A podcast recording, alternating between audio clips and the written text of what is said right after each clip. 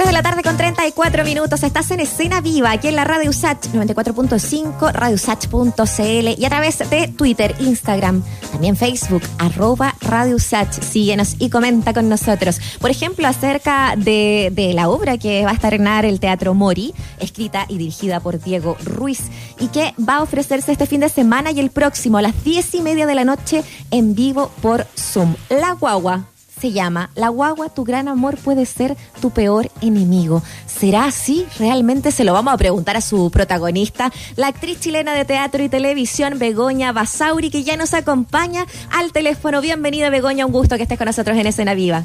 Hola, Muriel, muchas gracias a ustedes por el contacto. Al contrario, bienvenida, Begoña, qué entretenido esto de poder eh, conversar sobre algo que nace eh, en, en, pandemia, me imagino, ¿no? Hablábamos de lo, de lo prolífico que ha estado Diego Ruiz y que, bueno, salió con esto, la guagua, tu gran amor, puede ser tu peor enemigo, así como lo entendemos, la premisa es una pareja separada, a él le toca cuidar la guagua, ella se está preparando por una cita, él no tiene idea eh, de cómo hacerlo y ella, bueno, quiere conocer a alguien y aparentemente a partir de aquello nace la historia que, mm, que, que alimenta esta, esta, esta pieza, ¿no? Cuéntanos un poco de qué trata, Begoña. Bueno, el, la premisa es exactamente esa, como lo explicaste tú. Es una pareja que están separados hace muy poco y tienen una historia como de muchos años juntos. Eh, y tiene que ver un poco cómo esta pandemia les afecta y les quiebra el proyecto que tenían de familia. Y yo creo que todos quienes hemos vivido alguna vez como una un, un proyecto familiar o de relación que no resulta, hay mucha mucha frustración entre medios. Mm. Entonces esto está pensado, es un proyecto que se nos ocurrió con el Diego y con Claudio Castellón, que somos súper amigos desde la universidad, fuimos los tres a la Chile. Yo entré como 110 años antes, sí. Digámoslo, ya. transparentemos aquello. Claro. Pero, pero alcanzamos, alcanzamos a estar juntos y ser muy amigos. Y, y pensamos esto un poco como piezas breves de las historias de las parejas hoy día, desde cómo reactiváis tu vida sexual cuando hay una cuarentena y te quedaste soltero, cómo te separáis a través de Zoom, cómo en el fondo cómo se discute hoy día y a los niveles que uno puede llegar, por ejemplo, por un WhatsApp.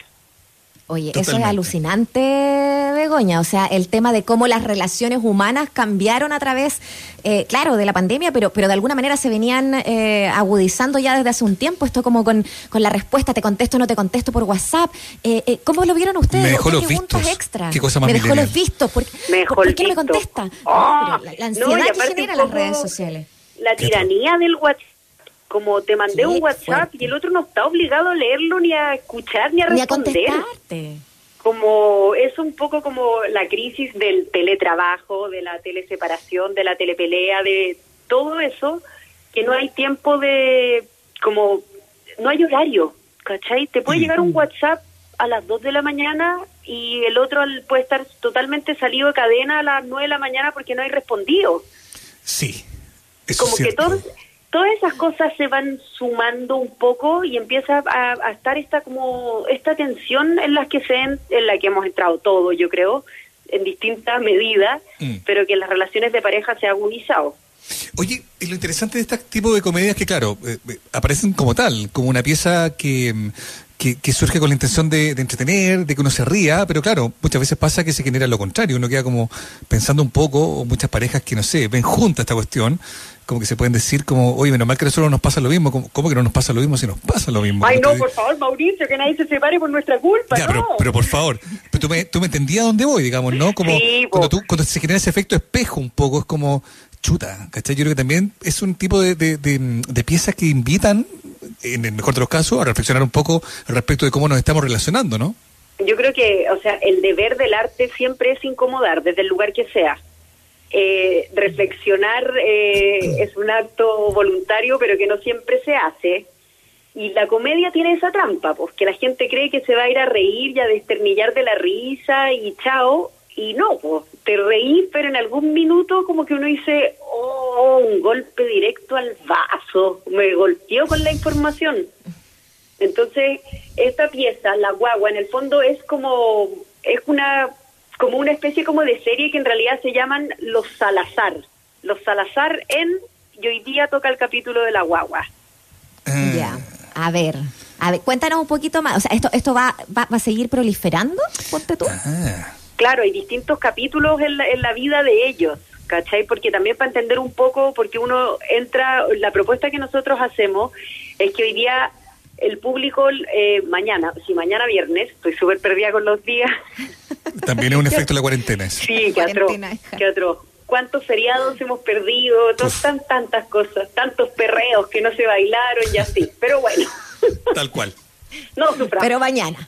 Pero mañana, mañana a las 22.30, los que se conecten desde su casa, eh, primero prepárense algo rico, su piscola, lo que ustedes quieran, su preferencia, un tecito también aplica, pero es un poco a ver cómo estos 30 minutos en esta relación de pareja y, y es algo que no se cierra.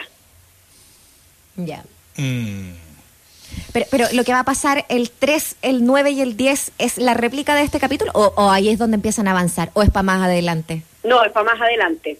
Ah, ya. Ah. Ya, pero los Esto más Salazar, adelante. situémonos bien. ¿Quiénes son los Salazar? ¿Es una pareja que se acaba de separar? ¿Son jóvenes? ¿Dónde viven? ¿Tienen solo una guagua? ¿Por qué se separaron? ¿Se puede como conocer los personajes, comillas, antes de, de que sepamos de qué va a tratar la obra? En el capítulo, en el capítulo del viernes nos vamos a enterar por qué se separaron. Ya. Son una pareja que pololearon muchos años, tenían una muy buena relación, eran muy felices y en algún minuto los separó como, al parecer, como las ambiciones laborales. Mm. Eso los empezó como a hacer que se distrajeran del objetivo en común y tienen una guagua chiquitita que tiene nueve meses y están separados hace muy poco, hace muy poco que están separados ellos, entonces los pilló un poco un, un parto en pandemia y una separación. Mm.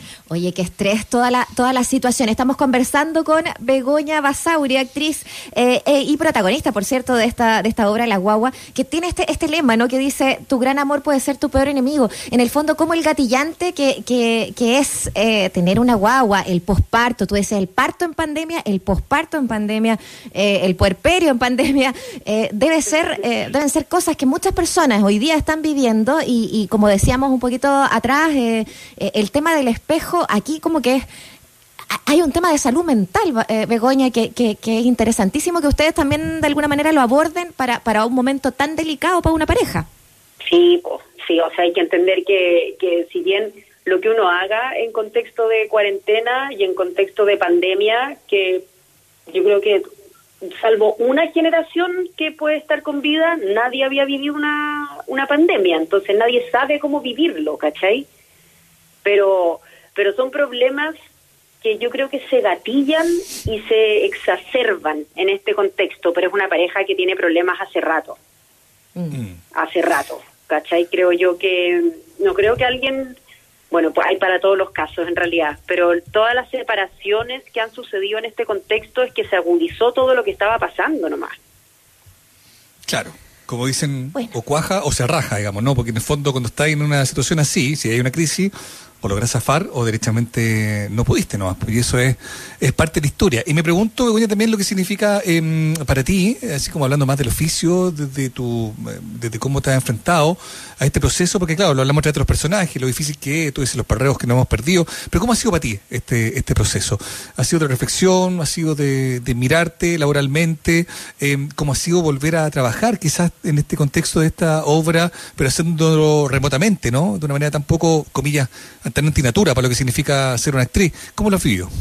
A ver, primero yo creo que hay que separar como dos puntos, Mauricio. Uno, si tú me preguntáis como artista en Chile, estamos viviendo un momento que es crítico, que yo no sé si va a, va a haber una vuelta una vuelta atrás. Estamos los artistas en un abandono estatal que se hizo patente a otros niveles, con una ausencia del Ministerio de Cultura, con una con una ausencia de visión y de entender que la cultura no es un favor al- a los artistas, que la cultura es la identidad de un país, que un país no va a arrasar sus recursos naturales cuando entienda culturalmente lo que eso significa. Cuando entendamos que la alfarería tiene un valor, que el folclore tiene un valor, que la gastronomía tiene un valor, y todo eso yo siento que son decisiones ideológicas que se van tomando para generar esta sensación de como los artistas mendigando Entonces, si nos ponemos en ese plano, es súper trágico lo que ha pasado. Y yo me puedo poner también en el plano muy personal, en el que ha sido una muy buena oportunidad para mí. Entonces, si yo lo evalúo únicamente desde, como desde mi ombligo, eh, por eso quise partir como poniendo primero el, el escenario que es el general, pero en el escenario súper específico mío, para mí ha sido súper bonito todo lo que ha pasado. Esta es mi segunda obra online eh, también estoy con, bueno, he podido, hago teletrabajo, hago radio desde mi casa y hago transmisión todas las noches con el programa online Socias, que es un proyecto de puras mujeres y ha sido maravilloso. Entonces, si tú me preguntáis así personalmente, claro, para mí ha sido un muy buen momento, pero tengo conciencia absoluta que soy la excepción y no la regla. Begoña, eh, es importante quizás eh, comentar eso, ¿no? Que está bien, finalmente, eh, que, dentro de todas estas reinvenciones y estos, las oportunidades que se abren, como hablábamos, ¿no? El mismo teatro que, haya decidido la, mayoría de las personas que trabajan en teatro de, lanzarse a través de estas plataformas es una decisión finalmente de aprovechar también otras, otras formas de llegar a la gente. Tú eres locutora, decías, trabajas en radio, eres actriz, estuviste hasta hace dos meses atrás como, como panelista y como rostro de, de, Mega, ¿no? Eh, saliste de ahí también, o sea, todos esos escenarios que tú ves, eh, ¿cómo los analizas también en el contexto de quizás lo, la comunicación, el cómo llegar a la gente, dónde se están poniendo los acentos? ¿Qué te importa a ti también eh, en torno a, a, lo que quieres hacer llegar a la gente? A ver, yo creo que hay que, que siempre hay que tener como conciencia del colectivo y de qué rol juega uno también en ese colectivo. Por eso hacía la analogía partiendo como cómo está, como cuál es el diagnóstico un poco general versus a cómo está uno. A mí me importa mucho siempre tener conciencia de los privilegios que uno tiene. Creo que uno tiene que ser súper consciente de eso. Eh, jamás estar como cantinfleando y, pretendiendo que como que, que no se note, todo lo contrario, hay que pelear para que tus privilegios no te quiten la conciencia de que hay más gente, porque hoy día estar en medios de comunicación para mí ya es un privilegio, o sea, tener esta entrevista ya es un privilegio porque me dan la oportunidad de dar a conocer un trabajo nuevo, ¿cachai? Claro. Y a mí me importa, creo que siempre reflejar que mi realidad no es única, que no porque a mí no me pase, al resto no le está pasando. Eh, que no porque yo no, pues quizás en algún minuto no lo he pasado mal, hay gente que no lo está pasando mal. Y también tener conciencia que en los minutos de la oscuridad en que yo he dicho, quiero que se acabe esto y estoy desesperada, también entender que eso es un momento y que va a pasar. Creo que, el, que hoy día los comunicadores, entendiendo comunicadores todos y los artistas en todo su, como en todo el abanico que eso implica, tiene que ver con tratar de mostrar que hay una multiplicidad de realidades. Oye, ¿y hay algo que, que, que, extrañas particularmente o eh, a propósito de lo que se viene o cómo te estás repensando también dentro de ese colectivo?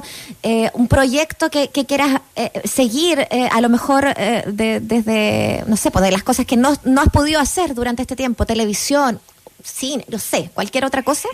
El teatro, de todas maneras, porque creo que es lo último que se va a reactivar. Creo que efectivamente es lo último en que vamos a lograr estar activamente todos, ¿cachai? Como público, me dan muchas ganas de poder hacer una gira. Y desde ahí es cuando yo digo, ya, como calmar las ansiedades y darse cuenta que hoy día a través de teatro online, que si bien no es teatro, se logra que, que mucha gente pueda ver las piezas, entre comillas, como esta mezcla como teatral audiovisual que uno está haciendo. Entonces, como, pero si me preguntáis si como algo que, que se me aprieta la guata de pensar, es decir, chuta, cuando vamos a volver a las salas de teatro. Oye, pero Begoña, tú dices, claro, no es teatro, yo sé que ese debate ha estado instalado, ¿ah? hay algunos como más puristas dicen, eso no es teatro. Bueno, evidentemente no es teatro tal como lo conocíamos, digamos, ¿no? Pero, pero quizás estas coyunturas también invitan a pensar en, no sé, nuevas realidades. Yo tiendo a creer que no solo en esto que estamos hablando, sino que en tantas otras cosas hay, hay, hay cosas que van a cambiar hay gente que te, te dice, Oye, arrendaba una oficina, ya no la necesito. Eh, qué sé yo, andaba en auto, ya no la necesito. Eh, tenía muchas reuniones a la semana, en realidad me he dado cuenta que puedo, eh, qué sé yo, abstraerme de muchas de ellas y tener solo una. Pensando en el oficio, pensando en el teatro, puede cambiar, los conciertos pueden cambiar, los espectáculos deportivos pueden cambiar. ¿Te, hace sentido pensar que muchas de estas cosas se van a mantener? Si es que no van a cambiar dramáticamente, pero muchas de estas cosas sí se van a mantener. Sí, yo pienso, ¿sabéis que he pensado, Mauricio? Que, que yo creo que me muero yo, se mueren todos, si solo nos dedicamos a hacer obras virtuales. Pero sí he pensado que, el, dada la realidad que tenemos en Chile, en que está centralizado todo, sí puede ser una opción que una vez a la semana, por ejemplo, una obra que, que esté en cartelera y que esté en sala, se ve de, de modo remoto.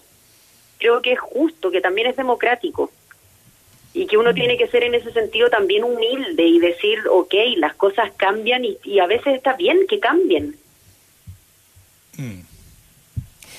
Bueno, en eso estamos, justamente replanteándonos los cambios que en los que estamos estamos viviendo y atravesando, eh, no solo desde la desde cómo hacemos nuestro trabajo o cómo se desarrolla, se manifiesta ahí eh, las artes, sino eh, de cómo repensar el país. Así que nos toca bien pesado, Begoña, durante este último trimestre del 2020 eh, y creo que es una súper buena instancia para analizarnos también, reinvitar también a nuestros auditores a que vean también el trabajo que están haciendo junto a Diego Ruiz y Claudio Castellón en el Teatro Mori. Se vienen cuatro funciones entonces desde mañana, te dejamos ahí la invitación para que, para que invites también a nuestros auditores. Sí, de todas maneras, los invito. Bueno, las entradas están en venta en puntoticket.com. Ahí pueden entrar em, y comprar la entrada que parte desde los 2.400 y terminan los 4.000, dependiendo como los convenios que tengan con los bancos, con su compañía telefónica, etcétera, etcétera. Que también fue algo que peleamos harto, porque queríamos que tuviera un precio que fuera accesible para todo el mundo. Porque yo sí apuesto ahí que se genera audiencia y el que ve teatro una vez y le gusta va a seguir yendo al teatro. Mm. Eh, los invito a las 22.30, como les decía, ármense su picoteo con lo que quieran, apuesten a la bendición. Es cortito, así que no, no van a necesitar tanto tiempo, pero los invito a que reflexionemos un poco cómo los Salazar están haciendo crisis y que veamos qué es lo que pasa más adelante. Por una de esas se reconcilian, quién sabe, quién sabe. Y citándote a ti misma, ojalá que no se separe nadie después de ver la obra, ¿no? Sí, no se separen. no se o sea, tampoco tengan relaciones tóxicas. Así que lo que, lo que sea, reflexionen, reflexionen. No tomen decisiones apurado y el que se separe, bueno, quizás estaba escrito. A lo mejor tenía que ser así, exactamente. Begoña, muchas gracias por haber conversado con nosotros acá en Escena Vida, que te vaya muy bien. Abrazo, muchísimas gracias y nos vemos mañana a las 22.30. Tal cual, buenísimo. Un abrazo.